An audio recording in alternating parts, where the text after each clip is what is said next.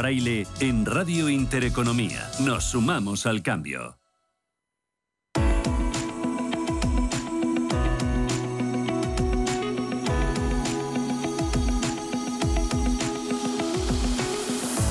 Los desayunos de Capital Intereconomía.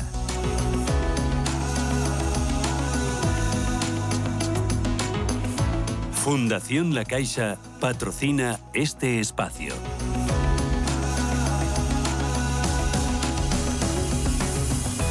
La crisis energética desatada por la guerra de Ucrania ha servido para que salieran a relucir los defectos estructurales del sistema energético europeo. La necesidad de lograr una autonomía estratégica y de reducir la dependencia de los hidrocarburos rusos ha vuelto a poner sobre la mesa a la gran olvidada de los últimos años, la energía nuclear. Hoy destapamos mitos y lo hacemos con nucleares. Sí, por favor, ¿por qué la energía nuclear es la energía del futuro. Nos acompaña su autor, Manuel Fernández Ordóñez. Manuel, ¿qué tal? Buenos días, bienvenido. Hola, muy buenos días, muchísimas gracias. ¿Es la energía del futuro o es ya la energía del presente? Bueno, la energía nuclear ha sido la energía del pasado porque lleva con nosotros desde los años 60 del pasado siglo. Es la energía del presente porque en España produce más del 20% de la electricidad que consumimos, en Europa produce el 25% de la electricidad que consumimos y va a ser la energía del futuro porque los nuevos desarrollos eh, tecnológicos en energía nuclear la van a posicionar como una tecnología de vanguardia para los retos energéticos que tenemos a futuro. Entiendo que el reto al que nos enfrentamos es tratar de seguir generando riqueza mientras reducimos las emisiones de efecto invernadero y al mismo tiempo reducir la dependencia de algunos socios que no eran eh, todo lo fiables que deberían haber sido. Eh, ahora el tema de la guerra ha puesto más en evidencia la necesidad de apostar por otro tipo de energías. ¿Es la guerra el gran factor, el gran motor determinante? Sin duda. Yo creo que la guerra lo que ha puesto de manifiesto es la enorme vulnerabilidad que los sistemas energéticos europeos tenían, que tal vez permanecían ocultos a la opinión pública, porque en el día a día la gente pues no nos preocupamos de, de dónde viene la electricidad que consumimos en unas casas, en nuestras casas, no nos preocupamos de dónde viene la energía que consumimos, pero claro, cuando vemos la gasolina y el diésel superar los dos euros, cuando vemos que llegan facturas de gas de mil euros o facturas de electricidad de 400, 500 euros, pues todas las alarmas se encienden y uno empieza a preguntarse qué es lo que está pasando en la coyuntura energética internacional. Y claro, cómo la enorme dependencia en la que nos hemos metido en Europa, pegándonos claramente un tiro en el pie, si me permiten la expresión, en política energética, pues nos ha hecho depender enormemente de energías que no teníamos y de países eh, pues eh, de dudosa confianza como, como hemos visto no y al final esto lo que desencadena es que la opinión pública empiece a, valorar de una manera más decidida aquellas fuentes energéticas que precisamente nos dan soberanía y reducen nuestra dependencia exterior, como puede ser, por ejemplo, la energía nuclear o las energías renovables. Eh, hay algunos mitos o algunas ideas que las tenemos eh, metidas en, nuestro cerebro, en nuestra cabeza, y no sé si son del todo ciertas. Y tú intentas eh, desterrarlas con argumentos y con datos. Por ejemplo, el tema de que las centrales nucleares son inseguras. ¿Lo son? En absoluto.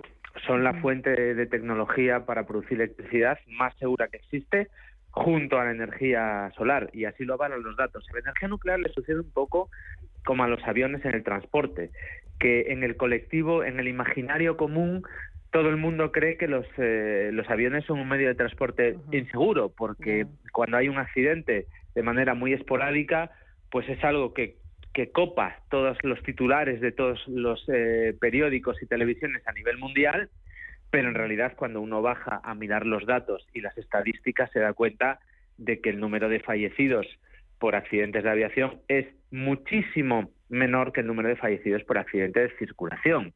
Al final, uno concluye que el avión es el medio de transporte más seguro que existe. A la energía nuclear le pasa un poco igual. Eh, ha habido dos accidentes nucleares en la historia, uno de ellos con ningún fallecido, el de Fukushima en Japón, absolutamente ningún muerto a causa del accidente, cosa que llama mucho la atención en la opinión pública, porque claro, como durante meses al terremoto de Japón se le estuvo llamando el terremoto y el tsunami de Fukushima, pues en el imaginario colectivo parece que el accidente nuclear ocasionó miles de muertos, que es otro de los mitos que yo desmonto, porque no murió nadie debido al accidente de Fukushima. Entonces, a lo largo de la historia, el único accidente con bajas fue el accidente de Chernóbil, y cuando uno calcula el número de fallecidos y lo divide entre la energía que genera la energía nuclear en todo el mundo, y hace lo mismo para todas las fuentes de energía, la solar, la eólica, el carbón, el gas, todas, se da cuenta de que la energía nuclear y la energía solar son las dos energías que menos fallecidos ocasionan para producir una cantidad determinada de energía. De todos modos, el debate no está ahí, el debate está en que los combustibles fósiles, el gas y sobre todo el carbón, generan miles y miles y miles de muertos para generar 100 teravatios de electricidad. Es decir, en el mundo, en la actualidad, mueren millones de personas, millones de personas todos los años por la quema de combustibles fósiles y por eh, las emisiones contaminantes de los combustibles fósiles, algo que no pasa de manera absoluta con la energía nuclear. Por tanto, es muchísimo más segura que las tecnologías convencionales que tenemos para producir electricidad. Hablas en el libro de Fukushima, hablas en el libro de Chernobyl y hablas también de la seguridad de los residuos y del coste de los residuos. ¿La industria nuclear paga el coste de los residuos? Por supuesto, paga el 100% del coste de los residuos porque así lo determina la legislación española. Eh, es otro de esos eh, mitos que es muy fácil, yo lo, explico en el libro, digo, ojalá todos fueran tan fáciles de desmontar como este, porque este solo hay que ir al BOE y leer la ley. Y lo que nos dice la ley es que las centrales nucleares tienen que hacerse cargo del coste de sus residuos y lo hacen a través de una tasa eh, que está impuesta y escrita en el BOE y a través de esa tasa pues se hacen cargo no solo de la gestión de los residuos radiactivos, sino también del desmantelamiento de las centrales nucleares. Por tanto, sí, cubren el 100% del coste de los residuos. ¿La nuclear es verde? Así lo ha determinado la Unión Europea. La nuclear es verde porque para definir si algo es verde hay que escribir unos criterios que nos digan qué consideramos por verde la Unión Europea escribió unos criterios que conocemos como la taxonomía de la Unión Europea y bajo esos criterios la energía nuclear es tan verde como otras tecnologías que ya habían sido incluidas en la lista de tecnologías verdes. Por tanto, la transición energética, lo que nosotros demandamos siempre es que tiene que ser eh, transparente a las tecnologías, es decir, no se puede discriminar tecnologías por motivos ideológicos. Si usted escribe en un papel unas condiciones de lo que se considera como energía verde y la energía nuclear lo cumple, pues es una energía verde o al menos igual de verde que las demás. Y así al final, pues lo consideró la Unión Europea, incluyendo la energía nuclear como una energía llamémosla verde. Eh, hay otros eh, falsos mantras eh, antinucleares que intentas desterrar. Por ejemplo, que las centrales nucleares provocan cáncer, que las centrales nucleares se utilizan para hacer bombas, que las renovables y las nucleares son incompatibles, que no tenemos suficiente uranio. ¿Cuál es la realidad? ¿Tenemos o no tiene el planeta uranio? tenemos uranio para miles de años. Tenemos uranio para miles de años porque los recursos naturales tienen un ciclo muy claro que hemos visto a lo largo de la historia. En la actualidad tenemos uranio al consumo actual con las centrales nucleares que tenemos en el mundo para aproximadamente unos 120 años. Pero es que hace 20, 30 años teníamos uranio para 70 años. Es decir, cada vez tenemos más uranio. ¿Por qué? Simplemente porque lo buscamos. Entonces, el uranio no se nos va a acabar en mucho, mucho tiempo. Pero es que esas son las reservas con las centrales nucleares, con las tecnologías que disponemos hoy en día. Pero los nuevos diseños de reactores nucleares que se están diseñando en la actualidad hacen un uso muchísimo más eficiente del uranio que encontramos en la naturaleza, porque ahora apenas utilizamos el 5% de la energía contenida en el uranio que encontramos en la naturaleza. El otro 95% no lo estamos utilizando para nada. Si consiguiéramos utilizar ese otro 95% y tenemos tecnología para ello, automáticamente tendremos reservas de combustible nuclear para miles y miles de años. Por tanto, la escasez del uranio no es un argumento contra la energía nuclear. Mm, y la gestión de los residuos, porque hablas de los grandes retos, eh, hablas eh, de que nos enfrentamos pues al desafío de seguir generando riqueza mientras reducimos las emisiones de eh, gases de efecto invernadero, pero hablas también del gran reto, del gran desafío de la gestión de los residuos. ¿Son los residuos radiactivos potencialmente peligrosos, Manuel? Los residuos radiactivos son una sustancia muy peligrosa, muy peligrosa si no se gestiona adecuadamente. El tema es que la industria nuclear sabe cómo gestionar adecuadamente los residuos, porque podemos hacer la pregunta al revés. Si en 60 años de energía nuclear no ha habido nunca ningún accidente con los residuos y no ha habido nunca que lamentar ninguna víctima mortal ni ningún incidente que haya afectado a personas o al medio ambiente, ¿por qué seguimos diciendo que los residuos radiactivos son peligrosos a todas luces y estadísticamente y con los datos en la mano no lo son.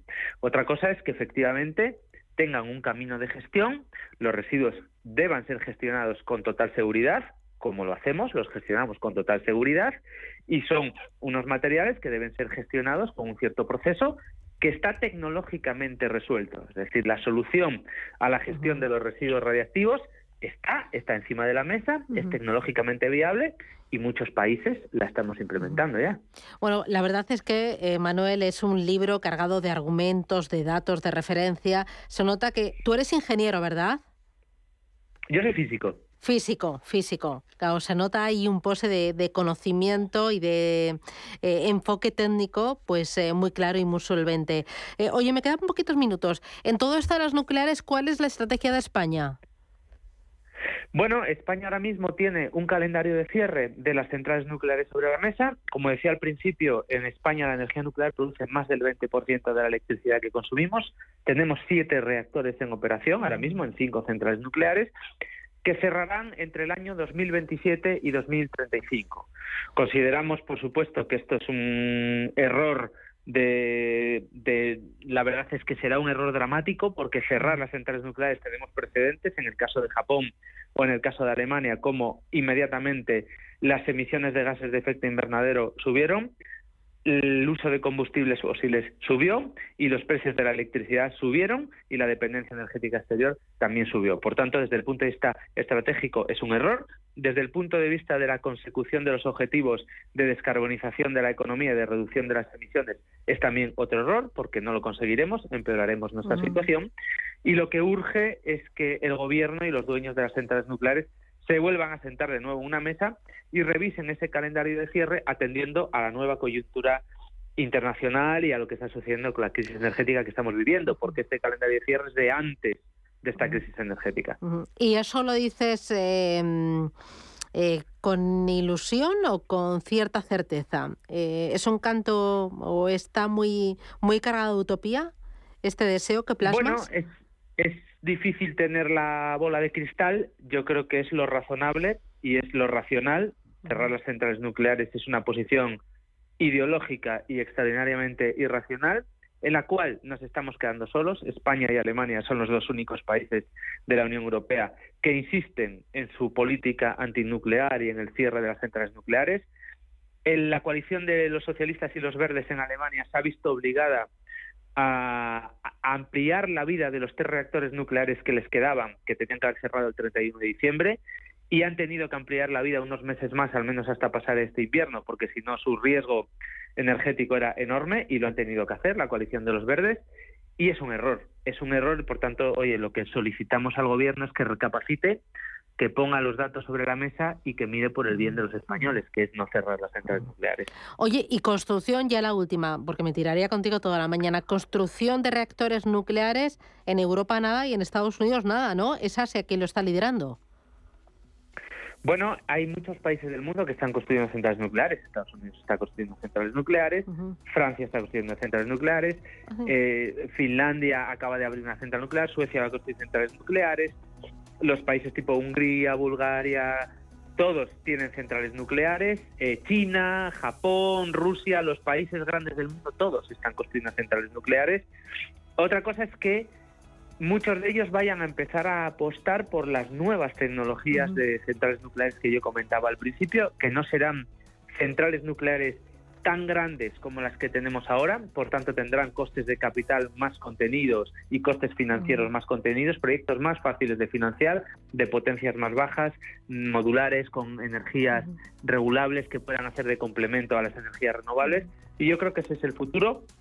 Polonia anunció hace unas semanas que va a construir 79 reactores nucleares en 26 emplazamientos y Estados Unidos ya ha firmado el primer contrato para la construcción de uno de estos reactores modulares pequeños, ¿no? lo que conocemos como SMR. Yo creo que el futuro de la energía nuclear va por ahí y en España bueno, pues mientras sigamos viviendo en esta inseguridad jurídica energética que tenemos y que caracteriza el sistema eléctrico español, pues va a ser difícil que ningún inversor se aventure a hacer inversiones a recuperar en décadas, ¿no? Con la inseguridad jurídica que tenemos. Pues eh, Manuel Fernández Ordóñez, enhorabuena por esta joyita. Nucleares, sí, por favor, porque la energía nuclear es la energía del futuro. Me han encantado tus páginas, la estructura, lo has explicado sencillo, con muchos ejemplos y además eh, eh, muchas de las referencias que recordamos todos de estos últimos años. Enhorabuena. ¿Cuánto tiempo le has dedicado? ¿Cuánto tiempo te has tirado ahí escribiendo, Manuel? Porque se le ve, buf. Em, pues, muy trabajado. Pues no mucho. Ah, no.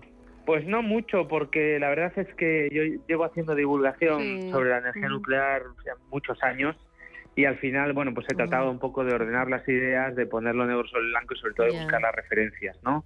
Que nos permitiera justificar con referencias y con datos los argumentos que esgrimimos, ¿no? Unos meses, me llevo unos seis, siete meses más o menos. Oye, pues enhorabuena por esta obra, una auténtica delicia. Nucleares, sí, por favor. Gracias, que tengas buen día.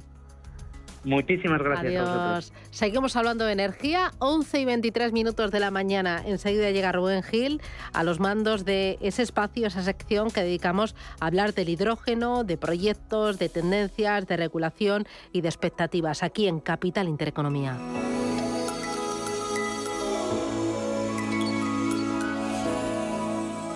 Fundación La Caixa ha patrocinado este espacio.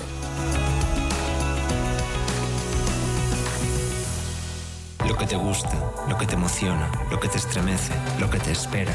Cultura, arte, ciencia, pensamiento, literatura, arquitectura, diseño, cine, historia, música. Nace Caixa Forum Plus, una nueva forma de conectar con toda la cultura y la ciencia al alcance de tu mano. ¿A qué esperas? Descárgatela. Caixa Forum Plus, Fundación La Caixa. Vale que lo compres online con lo último en ordenadores y que lo conserves en un frigorífico No From, Digital Fries, eh, no sé cuántos. Ellos a lo suyo, a ser lo que han sido siempre. Un exquisito jamón cocido y un exquisito fuego. Yo soy de 1954. 1954 del Pozo. Que lo bueno nunca cambie. La dirección de Radio Intereconomía no se responsabiliza ni comparte necesariamente las opiniones y consejos de sus colaboradores o las realizadas por terceros ajenos a este programa.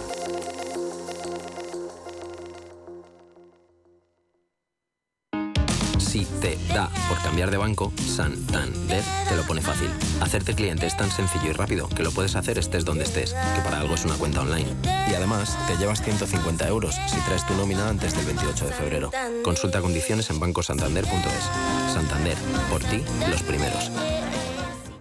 Cuidar de nuestra piel es necesario en cualquier época del año. Por eso Foreo presenta Luna 4 Body, un nuevo dispositivo que reactiva tu belleza natural con resultados profesionales en tu propia casa. Luna 4 Body cuida de la piel del cuerpo, ayuda a mantenerla limpia y también a impulsar su tonificación y mejorar el aspecto de la celulitis gracias a las pulsaciones T-Sonic y al efecto masaje. Descubre más sobre este dispositivo y sobre todo lo que Foreo puede hacer por tu piel en sephora.es o en el espacio Foreo del Corte Inglés. La vida está cambiando y la economía también. ¿Has escuchado términos como Bitcoin, Ethereum, NFTs, Web3 y aún no sabes bien qué significan? En My Economy te lo explicamos. De lunes a viernes de 3 a 4 de la tarde con Sergio Fernández en Radio Intereconomía. H2 Intereconomía, tu espacio semanal sobre el hidrógeno porque en Radio Intereconomía apostamos por el sector energético y la energía limpia. Presenta Rubén Gil.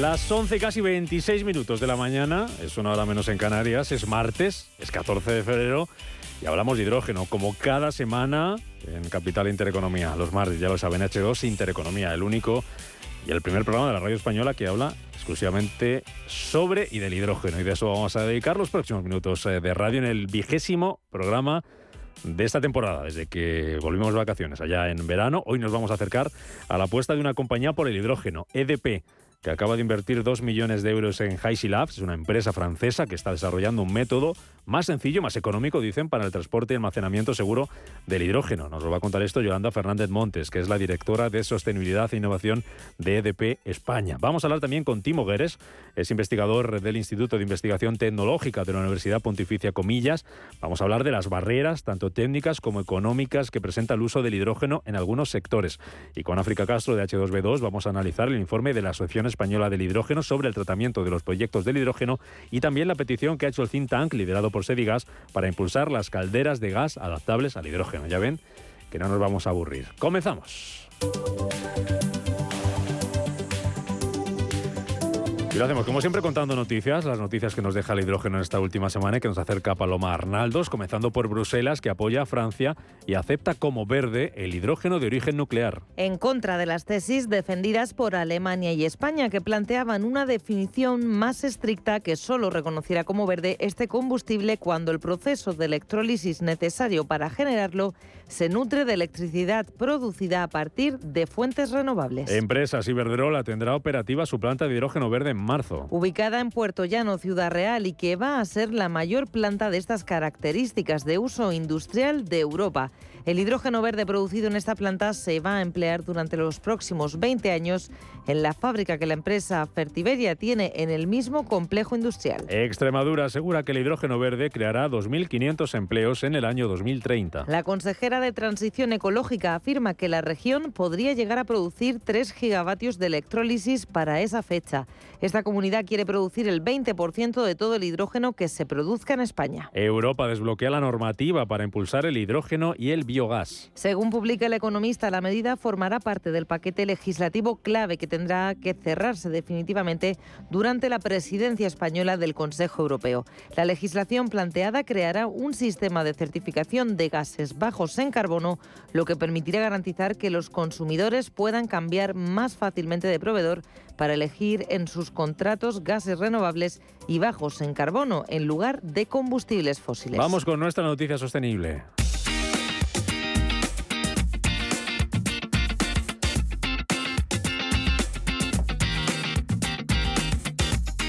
CEPSA ha obtenido la autorización para desarrollar dos proyectos de energía fotovoltaica en Andalucía, Paloma. La compañía energética ha conseguido la declaración de impacto ambiental para desarrollar 257 megavatios de energía solar en dos plantas ubicadas en Cádiz, en los municipios de San Roque y Jimena de la Frontera. Así, CEPSA continúa con su objetivo de desarrollar una cartera propia de proyectos de renovables para satisfacer su propio consumo energético. Está previsto que la construcción de las plantas comience en 2024 y supondrá una inversión de más de 154 millones de euros, así como la creación de más de 550 empleos que superarán los 900 en las fases puntas de su desarrollo.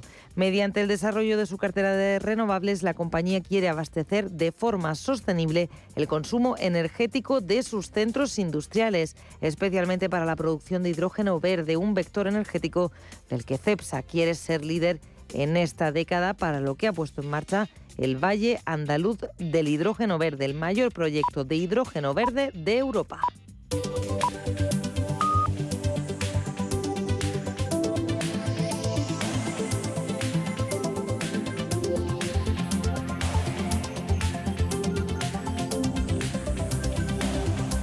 Bueno, sí, llegamos a las once y media de la mañana, ahora menos en Canarias. Enseguida vamos a analizar algunas de estas noticias con especial hincapié a esa que nos llegaba desde, desde Bruselas y esa, esa presión de Francia para que se acepte como verde el hidrógeno de origen nuclear. Vamos a ver cómo puede afectar eso al corredor eh, de hidrógeno, al H2MED, del que hemos hablado largo y tendido estas eh, semanas. Vamos a hablar de eso y de muchas más cosas. Enseguida va a estar con nosotros África Castro de H2B2, pero empezamos conociendo proyectos, conociendo cuestiones que nos llevan a hablar del hidrógeno, como el encuentro que tenía lugar esta semana, encuentro barreras técnico-económicas para la utilización del hidrógeno en diferentes sectores productivos. Lo organizaba la Cátedra de Estudios sobre el Hidrógeno de la Universidad Pontificia de Comillas y está con nosotros esta mañana Timo Guerres, es investigador del Instituto de Investigación Tecnológica de la Universidad Pontificia de Comillas. Timo, no sé si me escuchas, que estás por ahí, esperándote también verte en, en nuestro canal de YouTube. Timo, ¿qué tal? Muy buenos días, bienvenido. Buenos días, ojalá que me escuches bien. Sí, te escucho perfectamente. Un placer saludarte, como digo, y un placer eh, verte. Organizabais ese encuentro que digo hace unos días para analizar las barreras técnicas y económicas para el uso del hidrógeno, para la utilización del hidrógeno en diferentes eh, sectores. ¿Qué conclusiones eh, podemos extraer? ¿Cuáles son las principales barreras para ese uso del hidrógeno? Bueno, de verdad, las principales barreras son técnico-económicos, porque al final si hablamos sobre la tecnología misma, los electrolizadores, tenemos que entender que esa tecnología es bastante parecido, por ejemplo, a una batería. Es un proceso electroquímico y es un proceso que tampoco es tan nuevo. Pero comparado con la batería, o también, por ejemplo, la fotovoltaica en los años 90, es una tecnología que todavía tiene un gran potencial de mejora de eficiencia.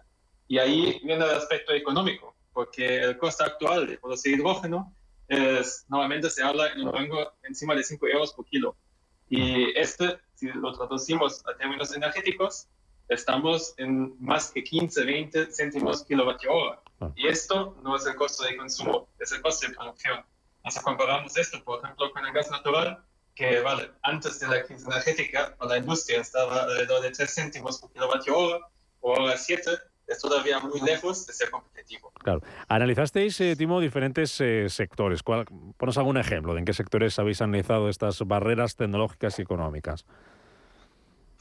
Vale, en, general, mi enfoque eh, son las barreras básicamente del sector industrial, porque el sector industrial también al final tiene el potencial más grande.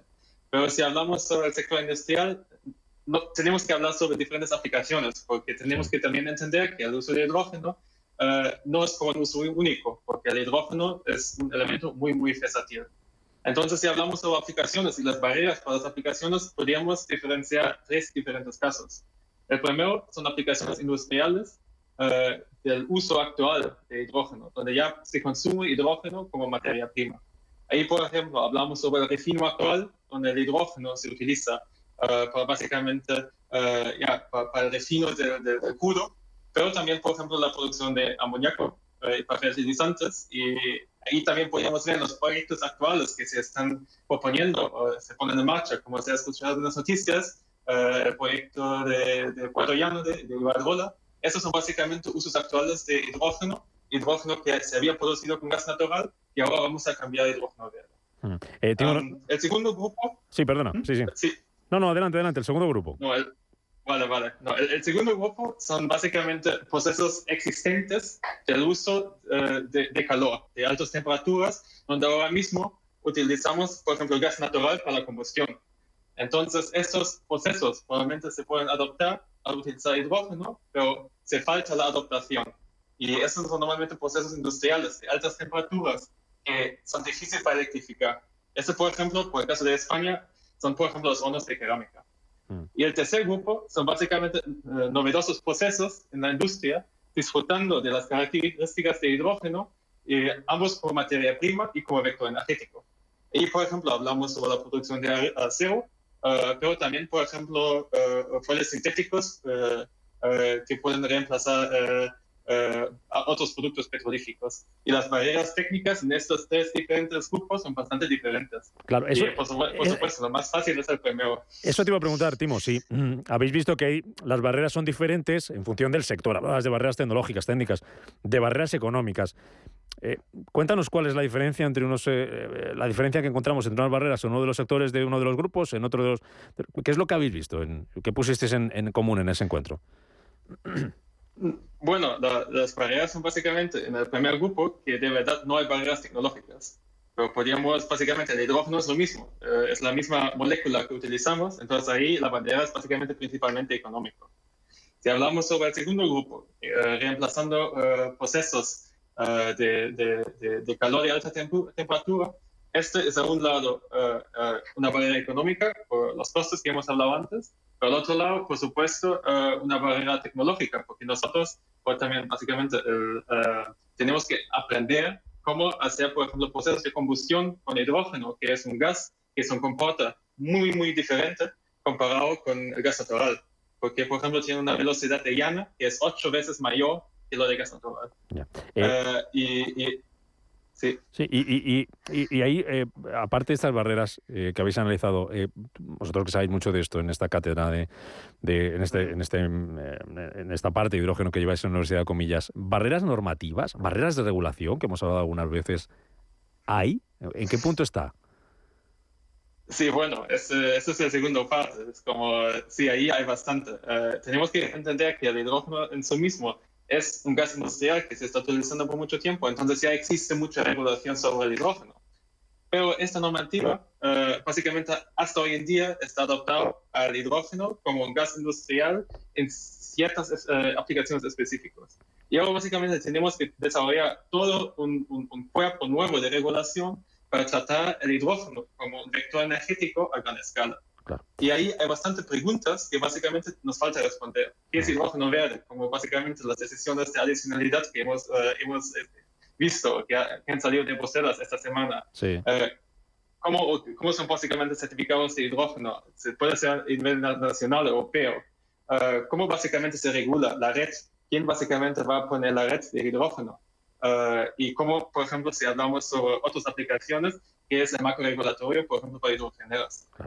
Eh, antes de despedirte, Timo, déjame que incorpore a esta conversación, nos ha costado un ratito, pero ya la tenemos allá, África Castro, que es la directora de Desarrollo de Negocio de H2B2, empresa tecnológica especializada en la producción de hidrógeno verde a partir de fuentes de energía renovable, gracias a la electrólisis del agua. Ya me lo sé de memoria. ¿eh, África? ¿Qué tal? ¿Cómo estás? Muy buenos días, bienvenida. ¿Qué tal?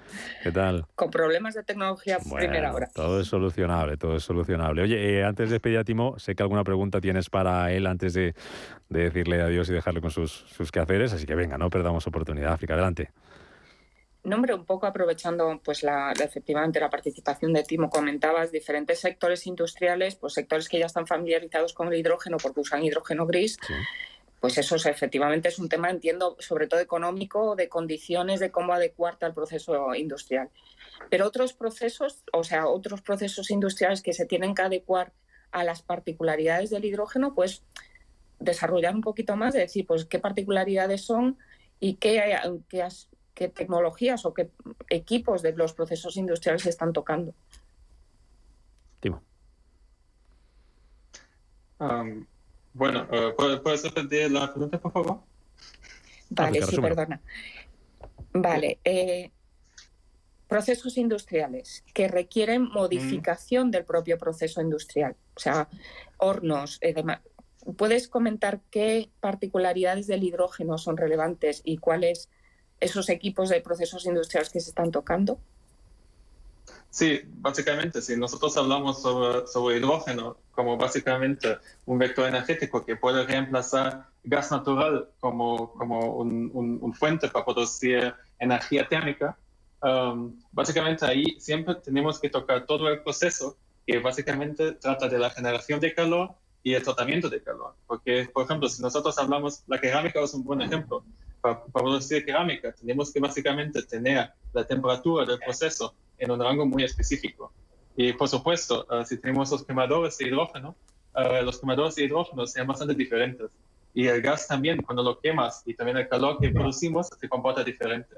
Entonces ahí no tenemos que cambiar el proceso, pero básicamente tenemos que aprender cómo especialmente el hidrógeno se comporta como alternativa, por ejemplo, al gas natural para alcanzar estas características térmicas que necesitamos para básicamente producir eh, productos cerámicos.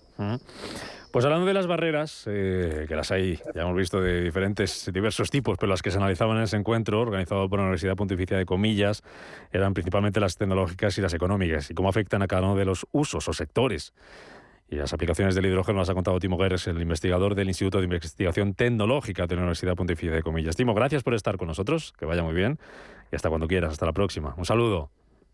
Gracias. Gracias, Timo. Me quedo con África Castro. Enseguida saludamos a nuestra siguiente invitada que nos está escuchando también por teléfono, pero no quería, eh, África, dejar pasar la ocasión contigo. Luego vamos a hablar del último informe de la Asociación Española del Hidrógeno, de lo que ha pedido el think tank eh, del hidrógeno con empresas eh, del hidrógeno eh, liderado por, por Sedigas, con el que vamos a hablar las próximas semanas, de, una de las noticias que hacía referencia ahora, contábamos al principio y hacía diferencia, eh, Timo, esa, a esto que sale de Bruselas y esa presión que ha hecho Francia para que se reconozca el, uso del, se acepte como, como verde el hidrógeno de origen nuclear. ¿Esto, África, qué es exactamente, qué supone, qué cambia y cómo nos afecta a España? Porque estaba ahí un poco en juego lo que podía pasar con el H2MED, que nos tenía un poco ahí como condicionados Francia, como diciendo, a ver si me dais la razón o no, que yo esto tiene que pasar por mi territorio y aquí mando yo.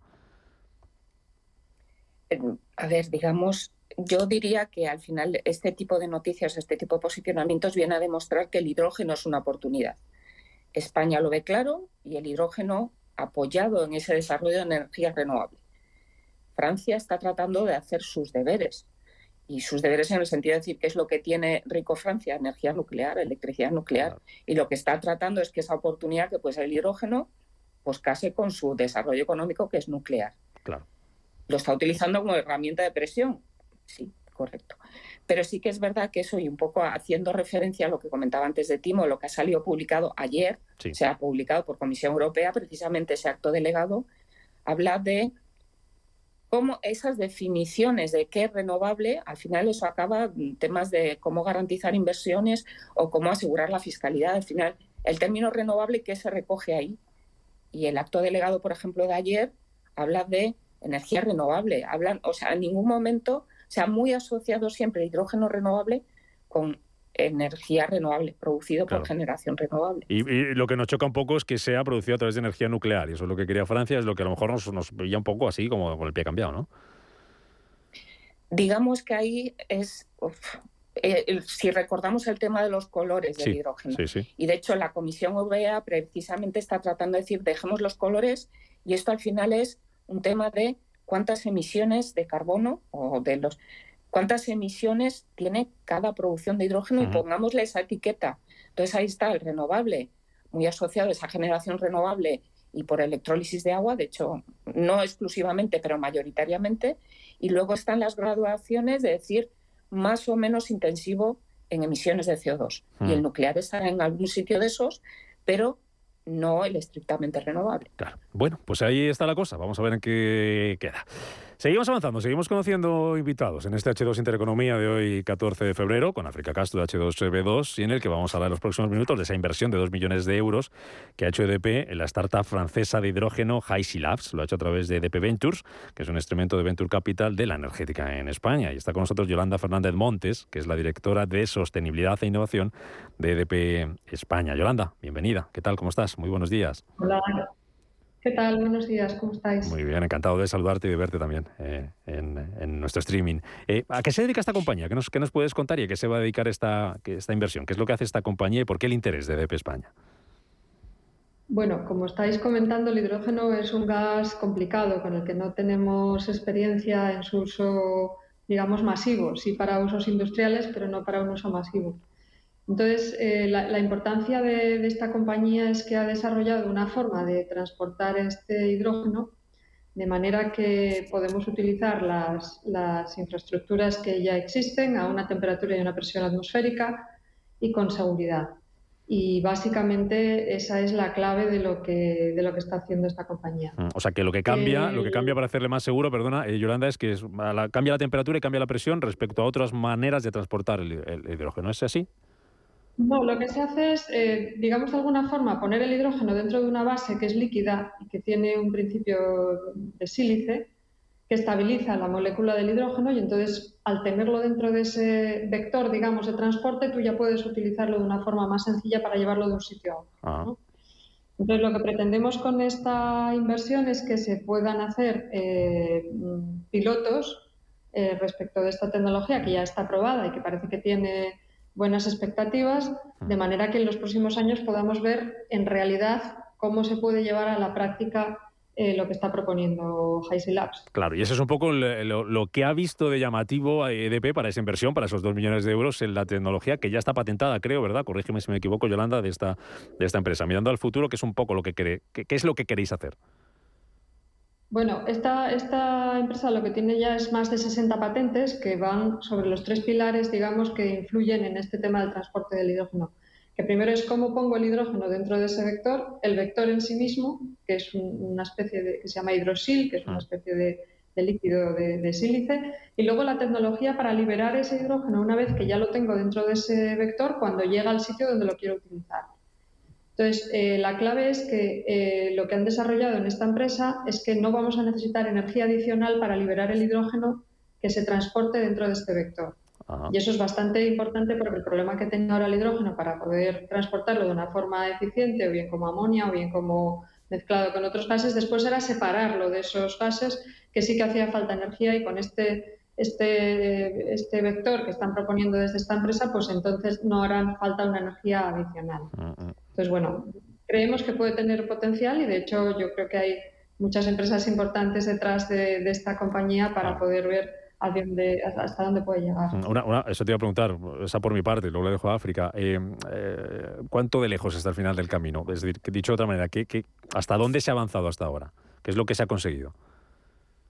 Bueno, esta empresa ya lleva ocho años trabajando en, temas de, de I+.D. Ahora digamos que vamos a pasar a la fase de I pequeña ya, de, la, implementación de la, innovación. Eh, parece que la tecnología tiene ventajas con respecto a cualquier otro de los vectores que tenemos ahora mismo. Y, bueno, ellos también están trabajando ya con otras empresas eh, importantes, como pueden ser Toyota o Engie o el puerto de Ámsterdam o Shell.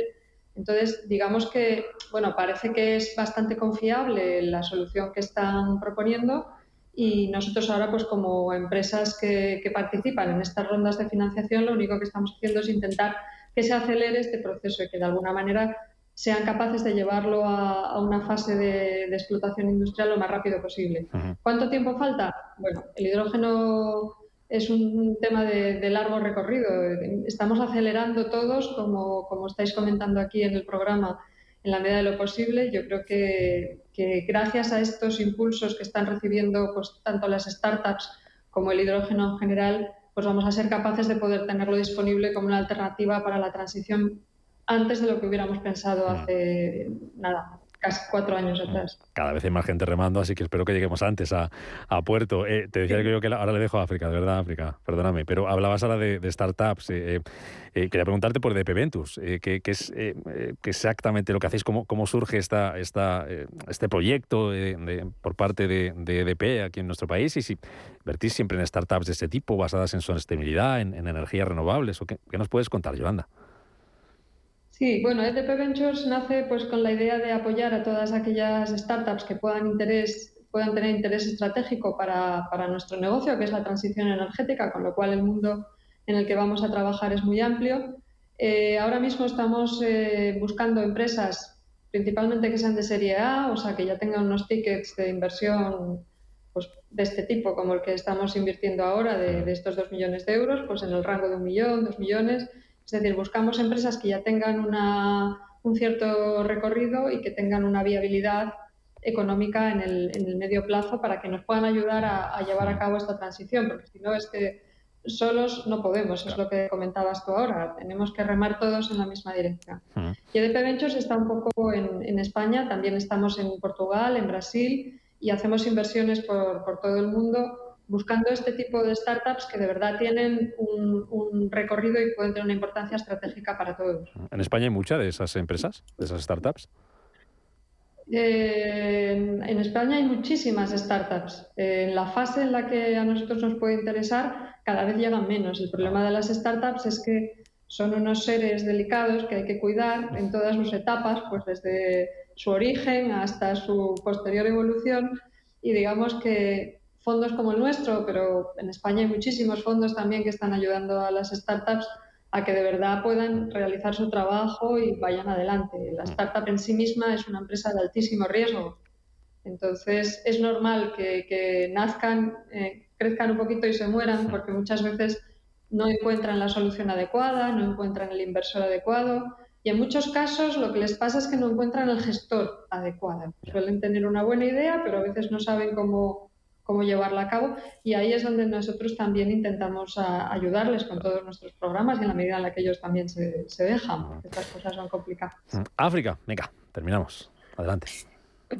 Con, cogiendo, Yolanda, una palabra que has nombrado, que son los pilotos. ¿Nos puedes comentar ejemplos precisamente un poco para aterrizar la tecnología, pilotos industriales que está desarrollando esta empresa? Eh, todavía no los tenemos eh, configurados. Ten en cuenta que nosotros acabamos de entrar ahora mismo en el capital. Los pilotos es el siguiente paso que ellos van a, dar. Entonces, eh, tenemos que esperar un poquito todavía para, para ver cómo vamos a, colaborar con ellos y cómo vamos a hacer estos pilotos en el, en el horizonte más corto posible, claro. Ah, porque en esas etapas que decías de nacimiento, crecimiento y muertes hemos sacado, hemos sacado este proyecto casi de la incubadora. Lo habéis anunciado hace nada, ¿no? Y la inversión está de hace un par de semanas, ¿no? Sí, sí, sí. Bueno, estas cosas ya sabes que llevan mucho tiempo el, incubarlas, el llevarlas a, gestándose, gestándose. Claro, porque pues eso, como veis, es una ronda bastante grande de 13 millones de euros. Hay muchos eh, socios partícipes y al final, como comentaba antes, tenemos que ponernos todos de acuerdo también junto con la gestión de la empresa en cómo es, qué es lo que quieren para su empresa y a dónde quieren llevarla y, qué interés tenemos todas las partes que también estamos invirtiendo y efectivamente tenemos todos muchísimas esperanzas en que esto vaya adelante y hmm. funcione bien.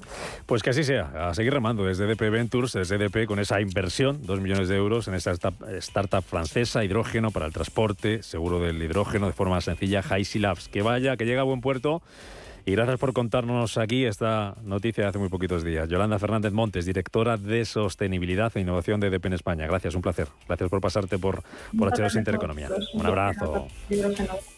Hasta luego. Recta final, tenemos que hablar África de dos asuntos que espero que nos dé tiempo. El primero es el informe eh, sobre el tratamiento regulatorio de los proyectos que incorporan tecnologías de hidrógeno. Lo acaba de presentar la Asociación Española del Hidrógeno. ¿Cuáles son las conclusiones, así a grandes rasgos, de este informe a nivel económico y las conclusiones también que creo que las tiene a nivel regulatorio? que nos puedes contar? Digamos que tengamos en cuenta, es un trabajo que se ha hecho durante más de seis meses, eh, centrado en regulación tanto desde el punto de vista económico como, como técnico, pero teniendo en cuenta que regulación es, o sea, o el enfoque se le ha dado de regulación, tramitación y normativa, o sea, es un, un paraguas muy amplio, ¿no? Y al final, desde el punto de vista económico, pues se, ha, podido recopilar financiación que hay. Lo que se ve es que lo que ahora tenemos es financiación y más de o, inversión pública para el desarrollo de infraestructuras. Y se ha tocado también la parte de fiscalidad. Y al final la conclusión es que va mucho por hacer todavía. O sea, estamos en el nacimiento y lo comentamos, por ejemplo, antes, incluso qué se entiende por hidrógeno renovable para poder ver de qué forma se va a fomentar. Lo que sí que queda claro es que hay esa voluntad de apostar por una fiscalidad preferente para el hidrógeno renovable precisamente por ser esa apuesta de la transición ecológica. Desde el punto de vista técnico, lo que se ha tocado es, o sea, y las conclusiones son, hace falta que haya una regulación, y por ejemplo lo que salió ayer en Comisión Europea es, un, un es ese inicio de tener reglas, Luego, por otro lado, se identifican barreras y dentro de esas barreras se han dado incluso algunas recomendaciones. Y recomendaciones son, y muchas veces son, suele ser reiterativo, pero eso no quita con que siguen siendo ahí lo necesario de no tratar todo igual. Es decir, no es lo mismo una pequeña planta de electrólisis que puedas a, a una gran planta de reformado para producción de hidrógeno a partir de gas natural en una refinería. Entonces, es, necesario que se haga esa diferenciación. eso es una, de las recomendaciones que se ha, que se ha indicado. Terminamos África con una petición en la que ha hecho el, el think tank del hidrógeno, está liderado por Sedigas, para impulsar las calderas de gas adaptables a hidrógeno. Este think tank en el que hay grandísimas empresas, eh, no sé si ahora nos puedes contar alguna de ellas que están dentro sobre qué es este el objetivo de este think tank. Eh, lo ha hecho en la memoria de 2023 esta recomendación? Eh, ¿qué, se ha dicho en la memoria y esa recomendación en qué, consiste exactamente? Eh, ¿Calderas adaptables a hidrógeno? ¿para, ¿Para qué puede servir? Entendamos, por un lado, think tank del hidrógeno dentro de ese gas, o sea, dentro de esa industria de empresas, gas, o sea, empresas gasistas, o sea, lo que busca, el objetivo es la inyección y el almacenamiento hidrógeno en las infraestructuras de gas natural. Y efectivamente en ese informe, que lo que hacen es publicar uno eh, todos los años, lo que, en ese informe lo que están precisamente reflejando mm, de qué, pasitos se pueden dar en, esa, en, ese desarrollo de infraestructura. Lo que buscan es, o sea, se busca es el desarrollo de infraestructuras, cómo las infraestructuras se pueden adaptar a hidrógeno, por otro lado, qué barreras, nuevamente existir en esas barreras legislativas, regulatorias, y ese diálogo en las administraciones precisamente para que haya una mejor homogeneidad, por decirlo así, y ese diálogo incluso para formar y para dar la información necesaria para que se pueda legislar. Mm.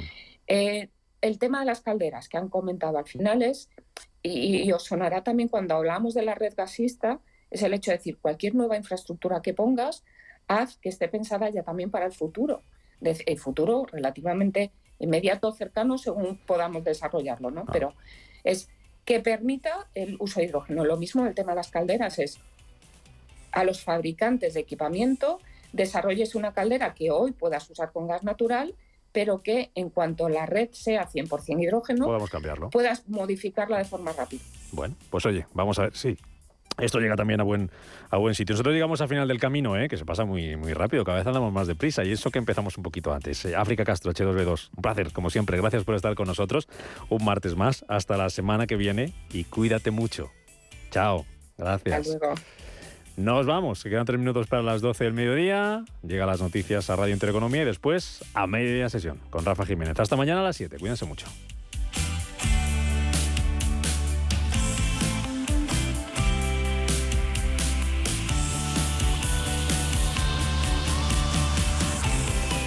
H2 Intereconomía, tu espacio semanal sobre el hidrógeno. Porque en Radio Intereconomía apostamos por el sector energético y la energía limpia. Presenta Rubén Gil. ¿Qué le diría Cervantes al presidente del gobierno? ¿O Voltaire a la oposición?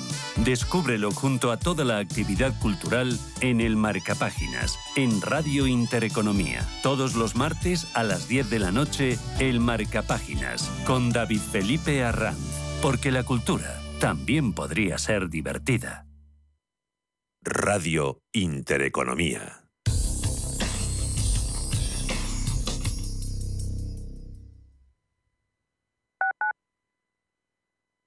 Urbanitae es una nueva plataforma de inversión inmobiliaria que te permite invertir a lo grande con cantidades pequeñas. Uniendo a muchos inversores, logramos juntar el capital suficiente para aprovechar las mejores oportunidades del sector. Olvídate de complicaciones. Con Urbanitae ya puedes invertir en el sector inmobiliario como lo hacen los profesionales. Hola, soy Charo. Tengo 67 años y hace un par de años mi vida mejoró gracias a mi casa. Si tienes más de 65 años y vivienda en propiedad, consigue la liquidez que necesitas con Óptima Mayores. Solicita tu estudio personalizado y gratuito en el 970 70 77 o en optimamayores.com 970 70 77. Si eres de los que no puede esperar para estrenar el nuevo Ford Kuga híbrido enchufable, aquí va un cuento para amenizar la espera. Érase una vez y colorín colorado este cuento se ha acabado. Listo, se acabó la espera. Que tus ganas de disfrutarlo no esperen. Nuevo Ford Kuga híbrido enchufable con una nueva estética más deportiva y acabados en negro. Ahora con Renting sin entrada y con todo incluido por 18 euros al día. Y además con entrega inmediata, porque a veces lo bueno no se hace esperar. Solo hasta fin de mes. Condiciones en Ford.es.